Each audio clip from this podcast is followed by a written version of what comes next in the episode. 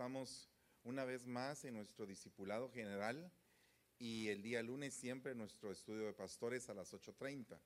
En esta ocasión tengo el gran privilegio de estar en Iglesia Restauración de aquí de la ciudad de San José, California, que está bajo cobertura del pastor Edwin Hernández y la pastora Luz Hernández. Así que estamos muy contentos de estar en este lugar, nos sentimos realmente bendecidos. Siempre ha sido una casa y ellos siempre me han recibido como buenos hijos que son y estamos pues muy contentos de estar en este lugar. Vamos a orar en el nombre de Jesús. El tema del día de hoy se llama Los Informantes 3. Está básicamente basado en el mensaje del día domingo que dimos la parte 1 y la parte 2. Y hoy pues queremos dar la parte 3 y la parte 4 para que terminemos realmente con el desarrollo de todo este tema. Padre, en el nombre de Jesús te damos gracias. Bendecimos a cada uno por nombre, Señor, de los que están acá presentes en esta iglesia hermosa que te ama y también de los que están a través de las redes sociales conectados, Señor, buscando, Padre, más de tu palabra, más de tu presencia, Señor, en el nombre poderoso de Jesús. Te damos la gloria y la honra y te bendecimos en todo tiempo, Señor. Amén y amén. Bueno, hermanos, primero que todo, quiero comentarles de que este tema nació de una bendición hermosa que tuve la semana que ha pasado, que estuve en la ciudad de Washington y estábamos platicando con algunos pastores y una oveja de ellos me comentó acerca de eh, todo lo que se hace para sacar una licencia para pescar.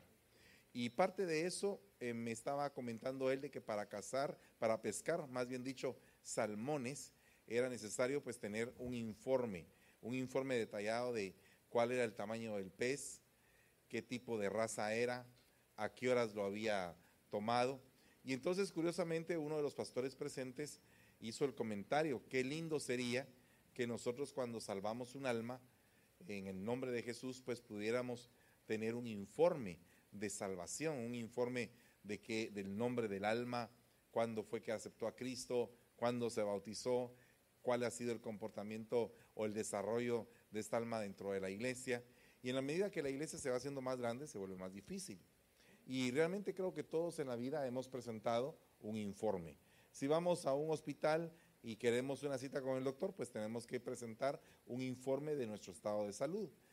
Si queremos inscribirnos en un colegio, pues definitivamente la misma inscripción es un informe que se llena para que en la dirección esté pues nuestro nombre y que podamos recibir todos los beneficios del curso escolar. De igual manera, cuando presentamos nuestra solicitud de trabajo, pues es un informe también que estamos presentando con respecto a todo lo que atañe a nuestra personalidad, experiencia, laboriosidad, bueno, todas esas cosas que los informes tienen. Pero ¿qué pasa cuando nosotros le tenemos que presentar un informe a Dios de nuestra vida, de nuestra alma? ¿Cómo es que nos vamos a presentar delante de Él y qué vamos a decirle? Porque creo que todos vamos a ajustar cuentas delante del Señor en algún momento cuando nosotros partamos a su presencia. ¿Y qué va a pasar ese día? ¿Cómo va a ser ese informe que vamos a dar? ¿Qué pasa cuando el pastor nos pide un informe de un alma? ¿Qué pasa cuando no nos lo están pidiendo y de todos modos lo estamos dando? Porque son diferentes circunstancias.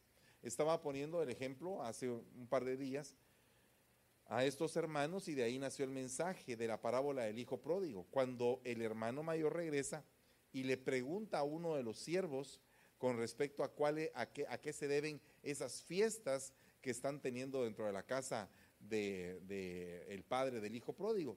Y el siervo le dice, ¿sabes una cosa? Tu hermano regresó y tu papá está en gran fiesta. ¿Verdad? Entonces él se enojó y ya no quería entrar a la fiesta. La pregunta que mm, se me atraviesa en mi mente en ese momento es, ¿será que era la persona adecuada para dar ese informe de lo que estaba sucediendo? ¿Será que no hubiera sido mejor que fuera el padre el que le dijera al, al hijo qué era lo que estaba pasando? Porque les puedo asegurar que el padre hubiera tenido una perspectiva muy distinta de cómo poder presentar el informe. No porque el informe sea verídico, no porque lo que voy a decir yo sea verdad, significa que sea yo el que lo tengo que dar, sino que para cada informe debe haber una persona responsable. Esto me recuerda mucho lo que dice el libro de Números, capítulo 13, versículo 32.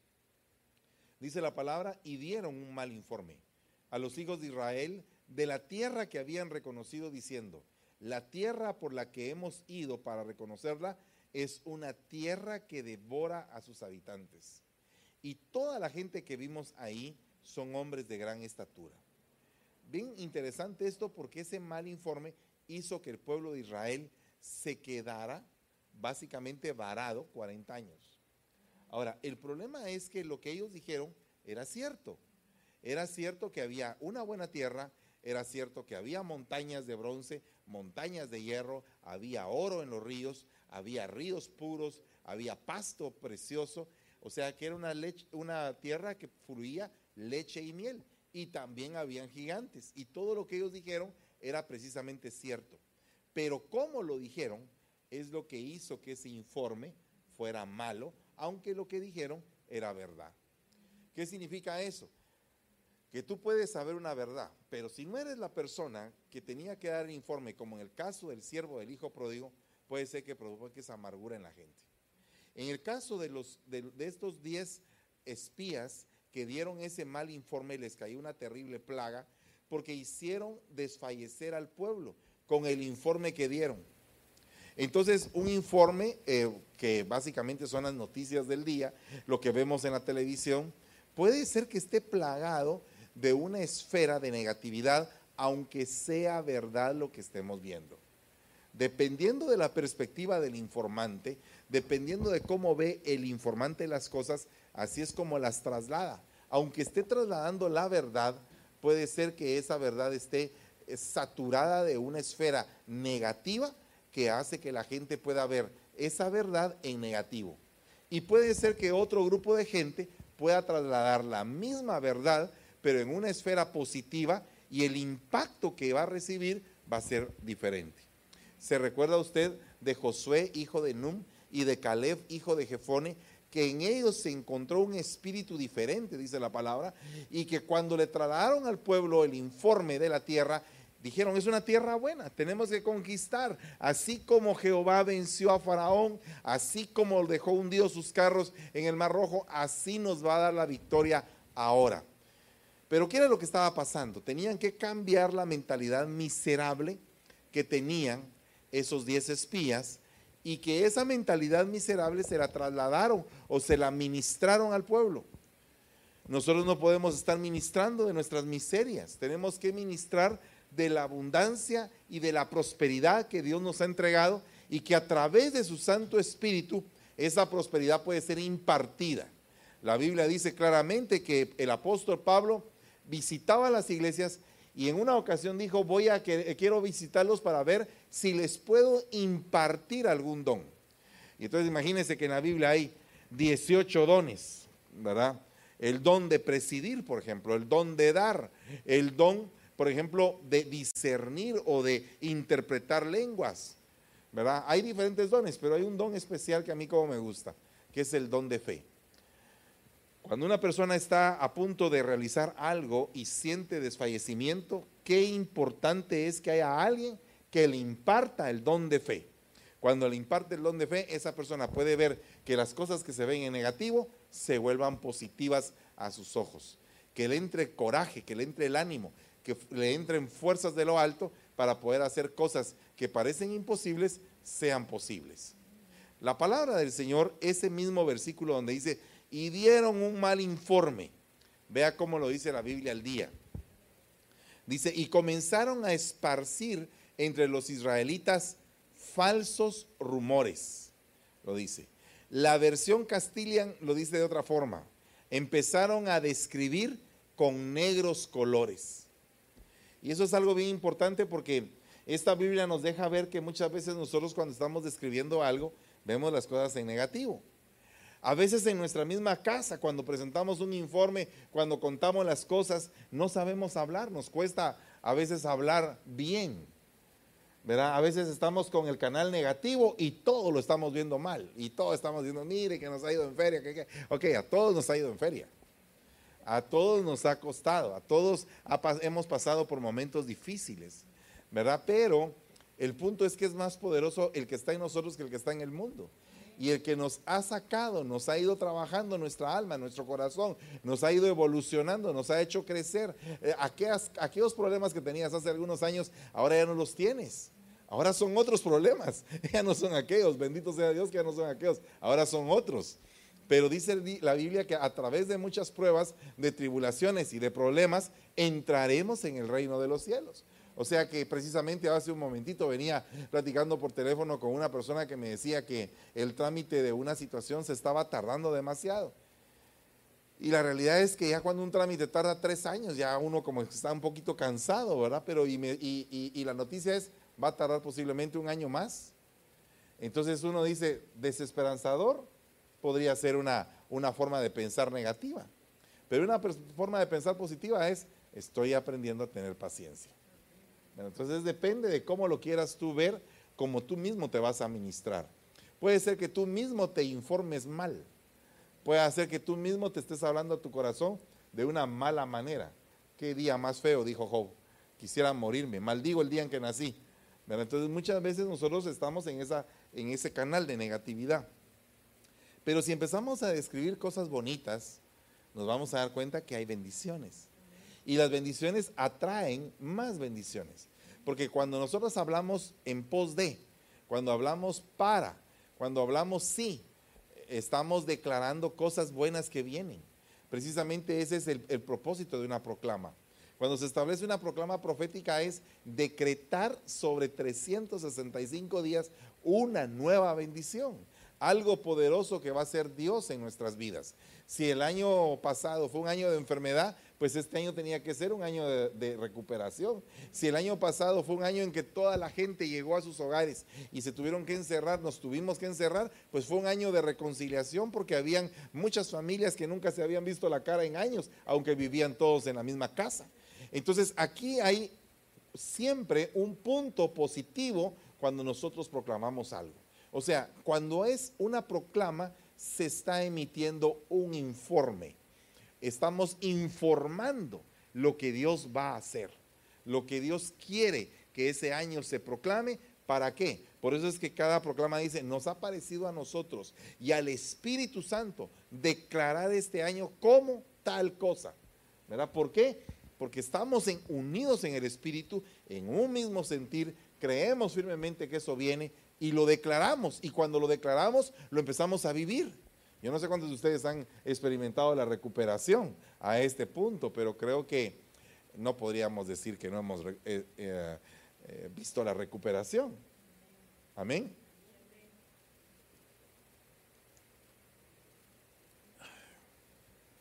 Como aquí en San José hay un poquito de calor, siento como que estoy transmitiendo desde San Salvador. Ok, entonces miren pues, y empezaron a desacreditar, dice, desacreditar, vituperaron, infamaron, y ellos difundieron un reporte negativo. ¿De dónde es la raíz de donde surgen todas estas cosas?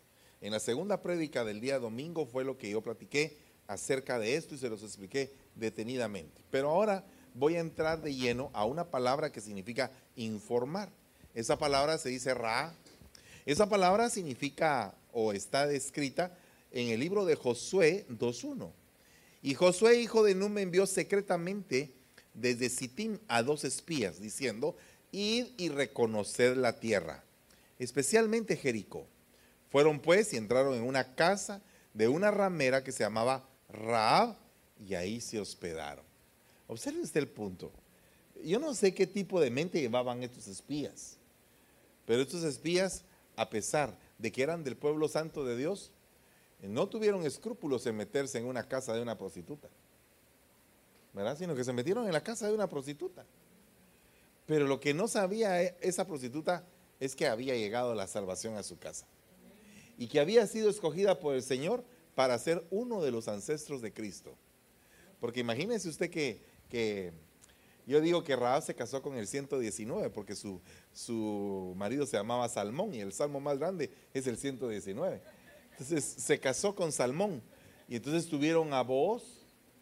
Imagínense que más adelante Dios tenía un plan, porque Ruth la Moabita no había ni siquiera nacido, ni siquiera estaba en el plan de Dios eh, aparentemente, pero Dios sí lo tenía en su plan. A la vista de los ojos de los hombres, Nadie podía entender cómo es que Noemí con su esposo y los dos hijos, Malón y Kelión, se fueron a residir a Moab solo a recoger mujeres moabitas y que Dios iba a hacer de Ruth una de los ancestros de Cristo para de alguna forma eh, eh, extender misericordia sobre una raza que estaba maldita como era la raza de los moabitas.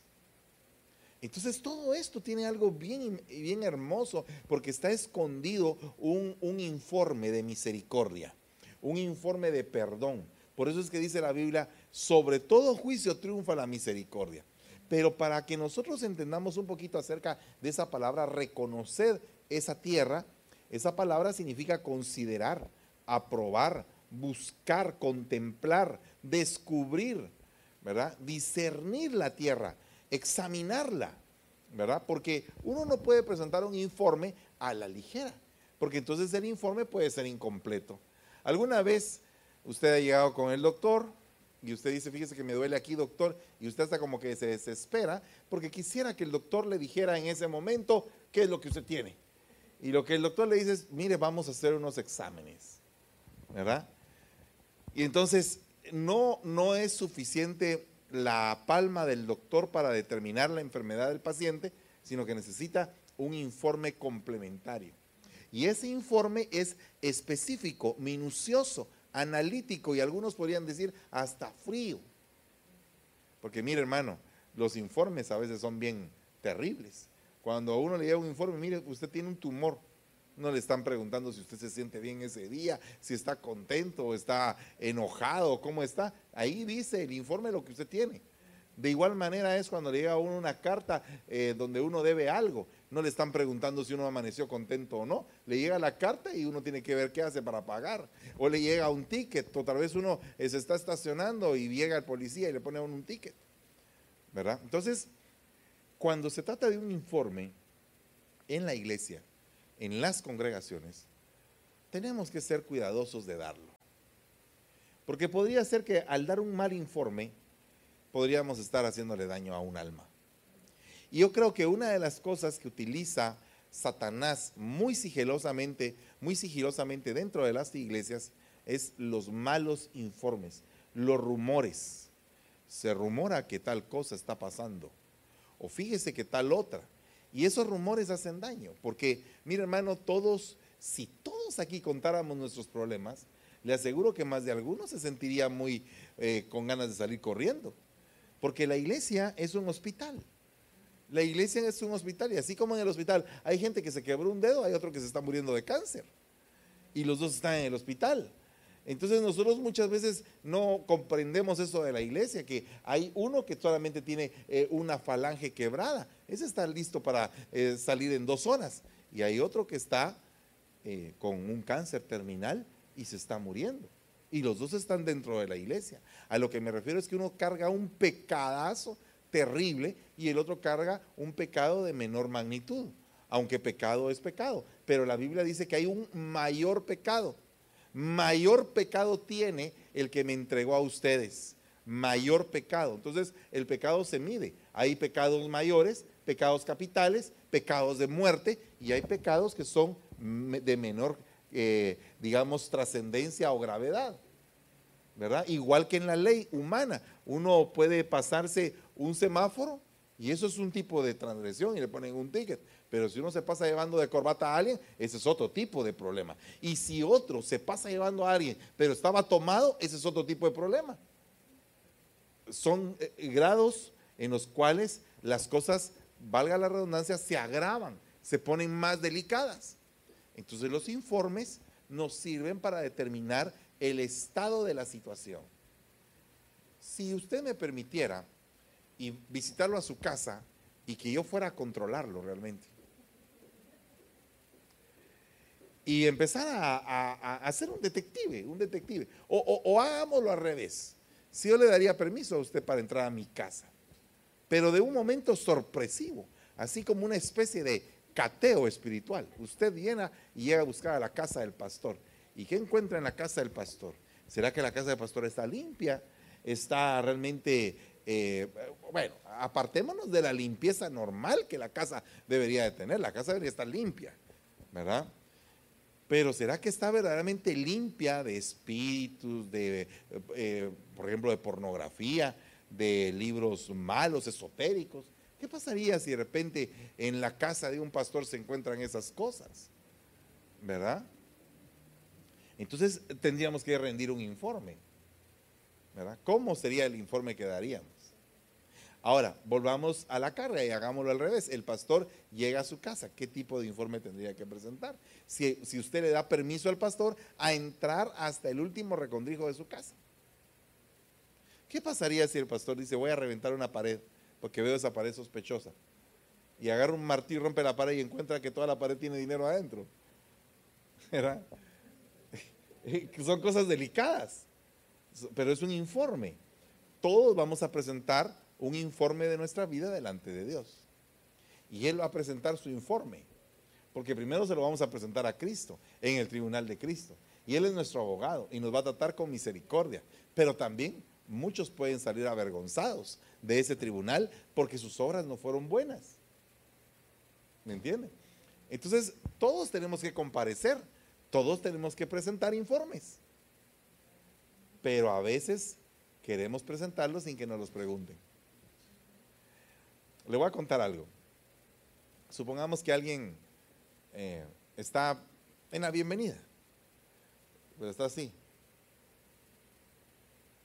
Y entonces entra alguien, entonces llegan con el pastor y dicen, mire pastor, fíjese que, está en la bienvenida, tiene una cara y un mal gesto, ay, que a mí me dieron ganas de regresar a, la iglesia, a irme de la iglesia. Entonces el pastor le dice, hermana, perdóneme, pero es que el que está en la puerta le dio un derrame cerebral entonces tiene problemas faciales. Pero fíjese la interpretación. Eh, no estaba diciendo algo, algo que no era cierto, que el hermano tenía problemas en su carita. No estaba diciendo algo que era mentira, pero el traslado y la sensación. Va, entonces viene otro informe. Sí, pues, el pastor yo no sé por qué pone a esa gente ahí. El pastor es bien insensato. Debería poner a alguien bien sonriente ahí en lugar de poner a ese hermano. Porque ese hermano, fíjense que les dio un derrame. Pero nadie sabe que el hermano está puesto ahí por misericordia. Y que puede causar en la gente dos cosas. En algunos puede causar repulsión, pero en otros puede eh, causar compasión.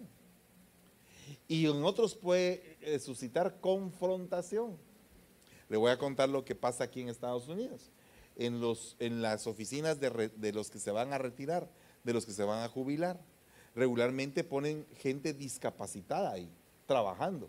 Algunos cuadraplégicos, hermano, que solamente hacen todo con una boquilla y están trabajando ahí. Y, cuando llega la persona como a, a, pedir su retiro y queda viendo aquello, siente una confrontación porque solamente el hecho que la persona esté con una discapacidad y esté sirviendo, esté trabajando, como quien dice, y vos que venís a pedir retiro, ¿verdad? O sea, te están mandando un mensaje. Un mensaje. Ahora, eso es un informe. ¿Cómo recibes tú eso? Entonces, imagínese usted que para tener un informe bueno, un informe malo, un irregular, un informe negativo, positivo, lo que usted quiera, se necesita tener entendimiento de lo que uno está recibiendo y de lo que uno está entregando. Y creo que ese entendimiento falta a veces en la iglesia. Le voy a, leer esto. El atalaya dijo, creo que el correr del primero es como el correr de Aimás, hijo de Sadoc. Y el rey dijo, este es un buen hombre, viene con buenas noticias. Fíjese, ¿cómo liga las buenas noticias al buen hombre? ¿Verdad? O sea, que hay gente que a uno le informa, pero uno sabe solamente quién es la persona y uno ya sabe que el informe ya viene alterado. Mientras que cuando hay un hombre fiel en casa y esa persona te habla de su corazón, tú reconoces, porque esa persona, su trayectoria, su forma de comportarse, te ha bendecido tanto a través del tiempo, que tú no puedes esperar de esa persona algo negativo. Y si en algún momento esa persona te dijera algo negativo es porque algo le está pasando, pero no es su comportamiento normal. Pero ¿qué pasa cuando el que te va a llegar a dar el informe es un siete suelas? Es alguien que no tiene escrúpulos, es alguien que le gusta hablar de la gente. Ese informe tú no le tienes mucha validez, ¿verdad? Y dice, y ahí más dio voces y dijo al rey, todo está bien. Se postró rostro en tierra delante del rey y dijo, bendito es el Señor, tu Dios, que ha entregado a los hombres que levantaron sus manos contra mi Señor el rey. Inmediatamente el rey preguntó, ¿cómo está el joven Absalón? Estaba preguntando por su hijo. No estaba preguntando por el enemigo. Estaba preguntando por su hijo. Su hijo era el enemigo. Pero no estaba preguntando por el enemigo. Estaba preguntando por el hijo. Porque el enemigo había sido vencido porque la batalla estaba ganada. Ahora estaba preguntando por el hijo. ¿Se dan ustedes cuenta? Le voy a poner un ejemplo. Eh, la gente ama a su pastor. Porque su pastor se ha entregado, porque los atiende, porque los llama, porque los consuela, porque ora por ellos, porque les da buena palabra, porque los ora, eh, porque está continuamente pues viendo sus necesidades y todo eso. Lo, ama. Pero de repente hay alguien en la iglesia que no ama al pastor, pero que el pastor lo ama a esa persona. ¿verdad? O sea, el pastor siempre muestra que ama a esa persona y esa persona desde las sillas muestra que no ama al pastor.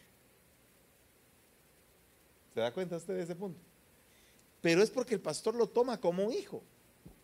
Lo toma como hijo, lo ama y lo bendice. Pero él quisiera que ese muchacho cambiara.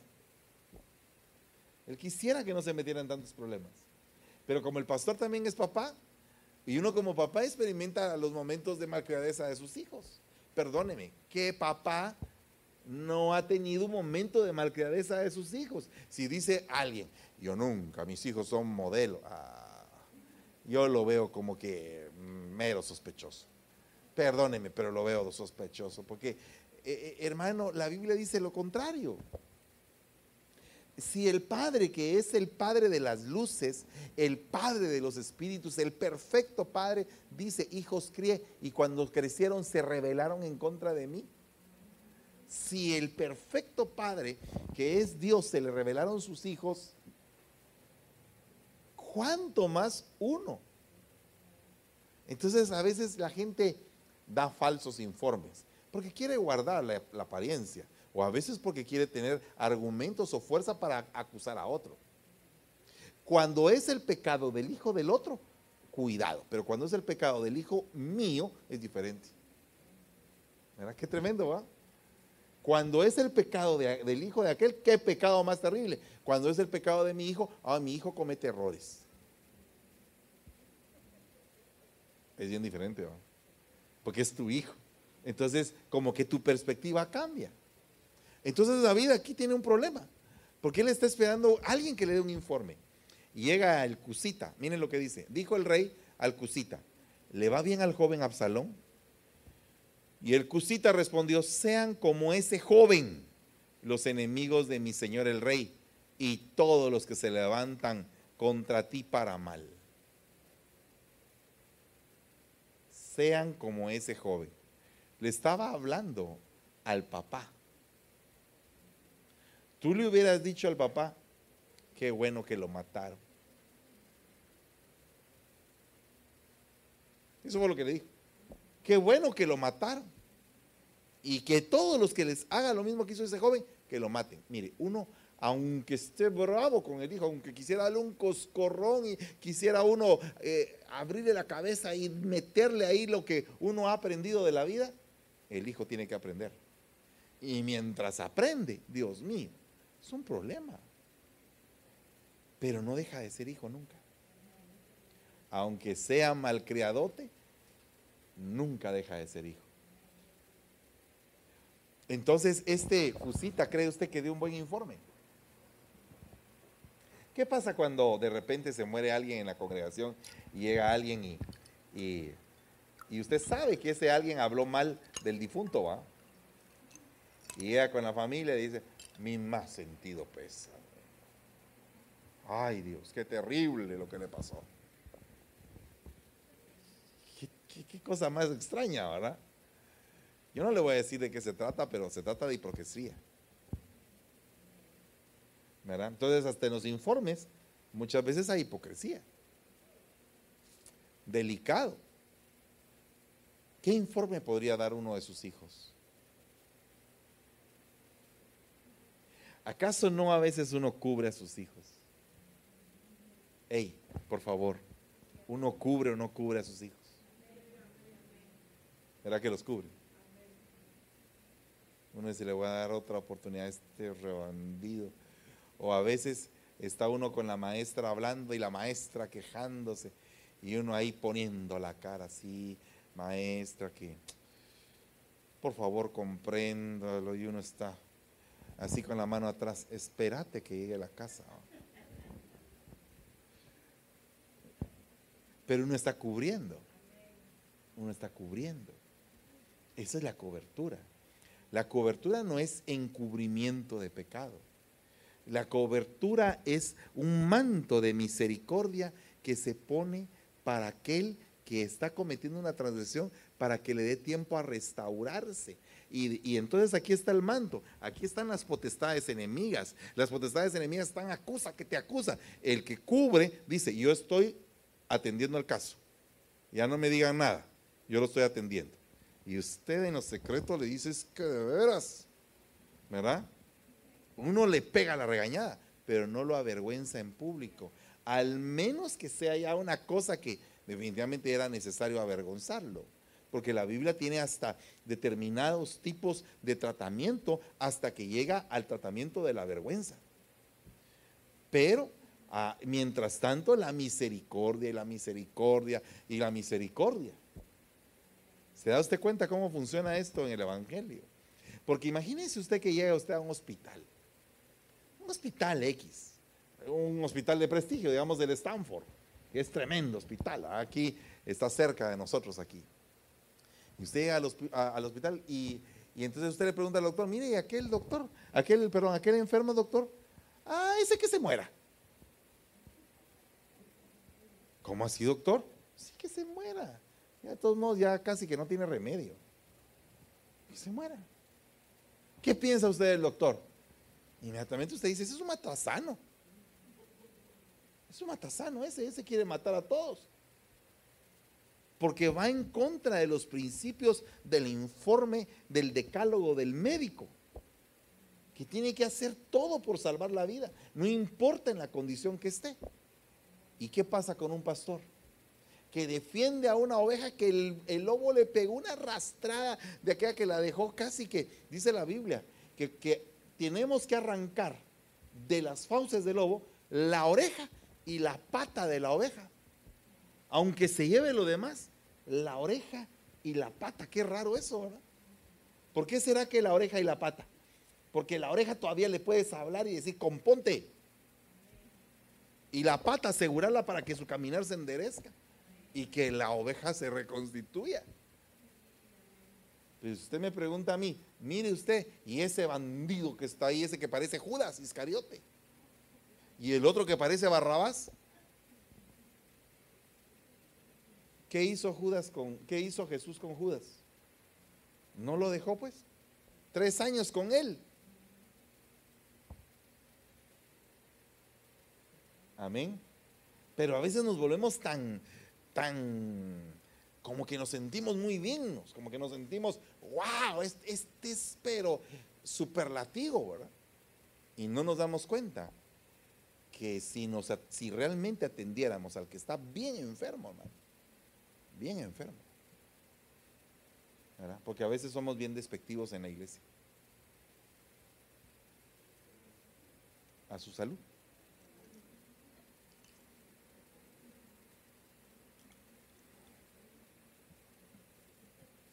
Tenemos que aprender porque yo con esto no estoy diciendo, ay, dejemos en libertinaje y que la iglesia viva en pecado. No estoy diciendo eso. De ninguna manera.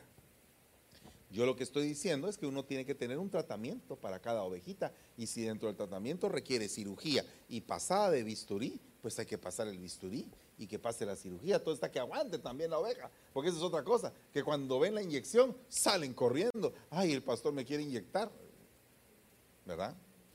Pero los informes juegan un papel muy importante porque están ligados al entendimiento de las cosas. O sea que el informe de un maduro es totalmente diferente al informe de un inmaduro, aunque sea la misma cosa. Por eso es que dice la Biblia que debe de haber ancianos en la iglesia, debe haber gente madura, porque la gente madura eh, tiene más criterio, ha vivido más la vida, ¿verdad? Por ejemplo, una, una persona que le ha ido en feria en su matrimonio y que ha sobrepasado todos los límites y que ha ido caminando y que su matrimonio se construyó, tiene una perspectiva de vida y cuando alguien le pregunta, ¿y usted qué piensa? ¿Yo me debo de divorciar o no? Le va a decir, usted aguántese, tenga paciencia, busque ayuda, pida consejo, haga lo que le dicen, porque es maduro. ¿Verdad? Es como aquel, aquel que se quería divorciar, fue a pedir consejo a todos los divorciados de la iglesia. ¿Qué cree usted que le dijeron? Divorciate que estés esperando. Hasta mucho has tardado. Lo has aguantado demasiado. Pero si tú le preguntas a una persona, a un par de viejititos que tienen 50, 60 años de casados y que están ahí los dos, ¡oh, la dice Así. Y tú les preguntas, eh, ¿me voy a divorciar? Ay, no, mijitío, quédate ahí aguantar ya te va a pasar el mosh. Van a cambiar las cosas. No, pero es que mire, mi mujer no hace oficio. Ay, papaito, si te divorcias de ella, una peor te va a salir. Y aparte de eso, vas a tener que mantener a esta y a la otra, te dicen los ¿O no? Es un informe. Es un informe.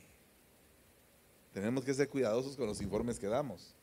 Por eso es que cuando usted solicite un informe a alguien, busque la gente correcta para que el informe se lo dé. Amén. Vea otro punto. Dice que la palabra informe, como se recuerda que va ligada al entendimiento, una de las palabras que va ligada al entendimiento es la palabra conocer. O sea, que tú no puedes informar si no conoces. ¿Alguna vez te han preguntado de algo que tú no sabes? Mire, yo sé que ahora la vendedora de mangos está metida en el teléfono. Se llama Siri. Pero antes en mi pueblo, cuando uno se perdía, buscaba una vendedora de mangos y decía, mire, ¿por dónde está eh, la, casa de Don Cuento? Y la vendedora de mangos decía, tome, camine 100 pies para allá, 200 pies para allá, cruce así y en una casa color azul. Pero ese oficio ya terminó, ahora se llama Siri. Entonces yo le digo, a Siri es la vendedora ahora de mangos. Entonces ahora, Siri, ¿en dónde queda tal cosa? Tal cosa, tal otra, tal aquí. Tú no puedes informar si no conoces. Porque si no, si no conoces y informas, lo que vas a hacer en la gente es que los vas a desviar del camino correcto. Alguna vez le dieron una dirección, usted preguntó y le dijeron que se fuera por un lugar donde no era. ¿Y cómo perdió de tiempo? Ahora imagínese en el campo espiritual lo que eso significa, que venga alguien y que te pregunte, eh, que, tú preguntes algo y que tú creas que esa persona es una experta espiritualmente y que te aconseje, porque tenía algún nombre. La gente lo seguía. Dice que un tiempo se levantó un tal Teudas, dice, dice Gamaliel, un tal Teudas y con él arrastró a un grupo de gente. ¿Por qué los arrastró? Pues porque tenía algún nombre. ¿Por qué cree usted que Datán, Abirán y Coré cuando se rebelaron a Moisés, eh, jalaron con ellos a un montón de gente y un montón de gente tuvo que ser juzgada porque esa gente los arrastró? Porque tenían un nombre, tenían reputación de ser alguien, ¿verdad? Entonces, qué tremendo es que tú creas que alguien sabe y esa persona no sabe. Amén. Le voy a poner un ejemplo. Usted me pregunta a mí de un problema que tiene. Y yo lo que le voy a decir es, ¿ya hablaste con tu pastor? Es lo primero que le diría. Y ya hablé, ya hablé. ¿Y qué te dijo? Ah, pues me dijo tal cosa. Pues, y ya lo hiciste. Pues fíjese que no. Ve y hazlo. Porque tu pastor te conoce, yo no te conozco. Yo vengo aquí de visita. Pero tu pastor te conoce. ¿Sabe qué? A eso me pasó a mí. En una ocasión había una ovejita que le habíamos dado un tratamiento de todo, orado, reprendido, aconsejado, deschamucado, car wash, todo. Todo. Y entonces en eso mi pastor llegó y, y nos visitó. Entonces ella, yo quiero hablar con tu pastor, yo quiero hablar con tu pastor, porque ya a mí era tu pastor, ya, ya tú sos igual que yo. Entonces, como eres igual que yo, yo voy a hablar con tu pastor porque él es más grande que tú. Y no cabe duda, mi pastor es más grande que yo, eso es definitivo.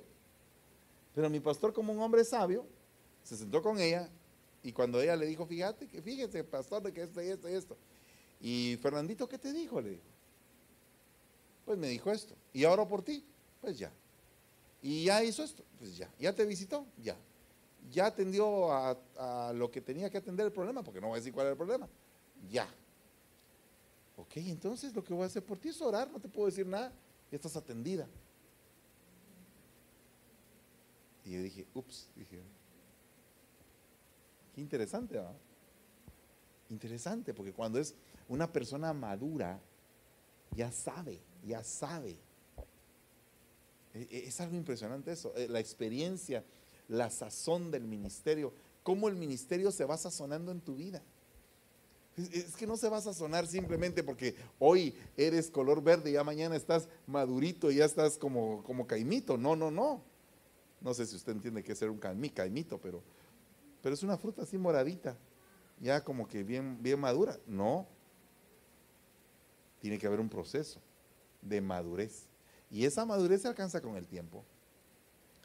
Eh, cuando yo mandé, cuando yo mandé a Edwin para acá, aparte de que estaba más delgado, ¿verdad? Eh, era otra persona.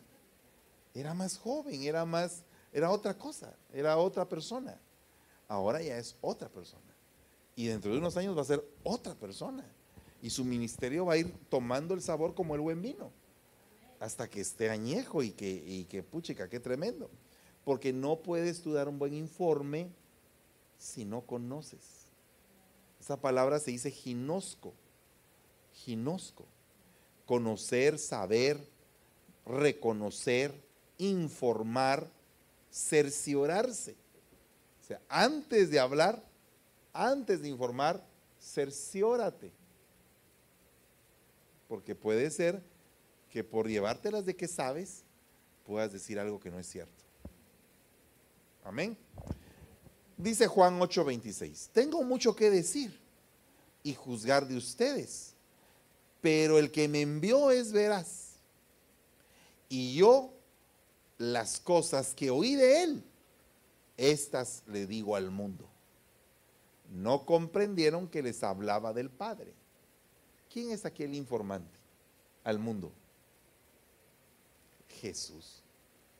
Jesús es un informante. Nos trae noticias del Padre. Imagínese usted qué tremendo eso ellos no comprendieron, no ginosco, que Él les estaba informando, les estaba hablando del Padre. ¿Cuántas personas habrá en este momento en que oyen la palabra y no entienden que es un mensaje de Dios? Que es algo que viene de Dios a nosotros y que es algo muy preciado. Es, es algo bien tremendo porque Dice acá, ya no los llamaré siervos, porque el siervo no sabe lo que hace su Señor. O sea, no está bien informado. Tiene un, grado de información. O sea que no a todo el mundo se le puede decir todo. El Señor un día le dijo a sus discípulos, tengo muchas otras cosas que les tendría que hablar, pero ustedes no las pueden sobrellevar. Entonces, cuando tú vas a informar de algo, tienes que saber si la persona que lo va a recibir está capacitada para aguantar lo que le vas a decir. Porque lo que le vas a decir lo puede matar espiritualmente o sentimentalmente. Dígame si no cuando, eh, digamos, hay un, hay un deceso, hay un fallecimiento. Y saben que la mamá del que falleció es una persona que está con hipertensión, que tiene azúcar y que tiene punto de, ataque cardíaco. ¿Qué hacen con ella? ¿Acaso no le meten un tranquilizante, le dan pastillas, la llevan poco a poco hasta que le dicen? ¿Por qué cree usted que pasa eso? Porque la pueden matar de la noticia que le den. Y a veces nosotros no consideramos que a la hora de hablar podríamos matar un alma que está empezando en el camino de Dios. Puede ser que por hablar de la manera incorrecta, es que mire hermano, he tenido que aprender mucho en el Evangelio y sigo aprendiendo más, pero he tenido que aprender a hablar. Porque yo ahora que me miro, antes pues no sabía hablar. Y ahora sé hablar un poco más. No en cantidad, sino que en calidad. Pero creo que me falta mucho camino por recorrer para aprender a hablar. Es que qué tremendo es, cuando ves a un ministro que su forma de hablar denota que no ha crecido. Pero cuando ves a un ministro que su forma de hablar denota lo que ha crecido, es porque ese ministro se lo ha llevado el río y ha tenido que entender en el camino de la vida las señales y los sazones de Dios y los tiempos. ¿Mm?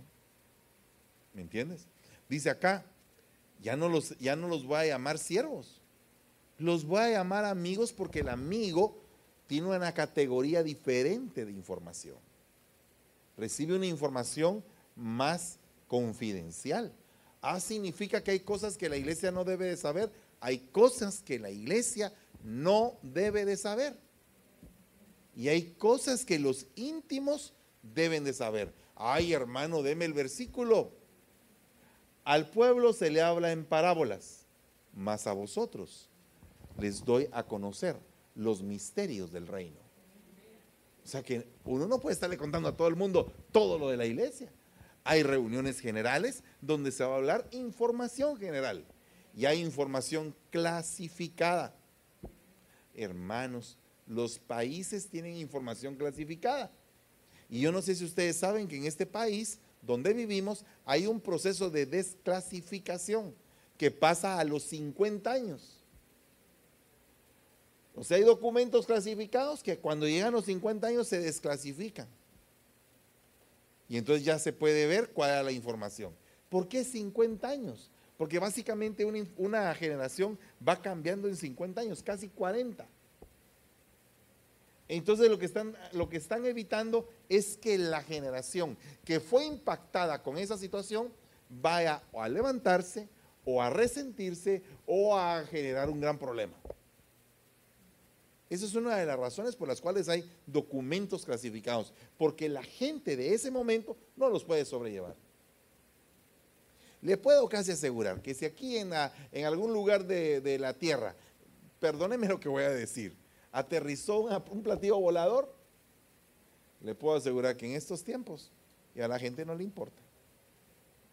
Pero si eso fuera en los años 50 o 60, eso hubiera sido otro relajo. ¿verdad? Se lo voy a poner un, ejemplo. La Biblia dice que hay seres que son extraterrestres. En el momento en que yo digo la palabra extraterrestre, inmediatamente la gente, digamos, los de mi época, nos podríamos poner a pensar en E.T., el extraterrestre, E.T. Fong Hong, ¿verdad? Los niños, los de ahora, ellos ya no piensan que ese es un extraterrestre. Tal vez alguien para ellos sea un extraterrestre o alguna criatura así. Pero se da cuenta que usted inmediatamente la imagen que uno percibe, porque uno tiene una imagen metida en la cabeza de una información que le dieron. Dígase esa información como fantasía, como hecho real, como una hipótesis, o lo que usted quiera, usted tiene imágenes en la mente. Tan así que si yo le digo una gaseosa, Coca-Cola. Perdónenme el comercial, lo que me están oyendo. Yo le digo, una pasta dental, colgate. Una hoja de afeitar, Gillette. Tiene metida la cabeza. Una hamburguesa, McDonald's. Un carro, Toyota. Una pila, Rayovac. ¿Se da cuenta? Tiene cosas metidas en la mente. Eso, eso, eso definitivamente fue producto de una información. Y se llama posesionamiento. Se posesionó una marca en tu mente.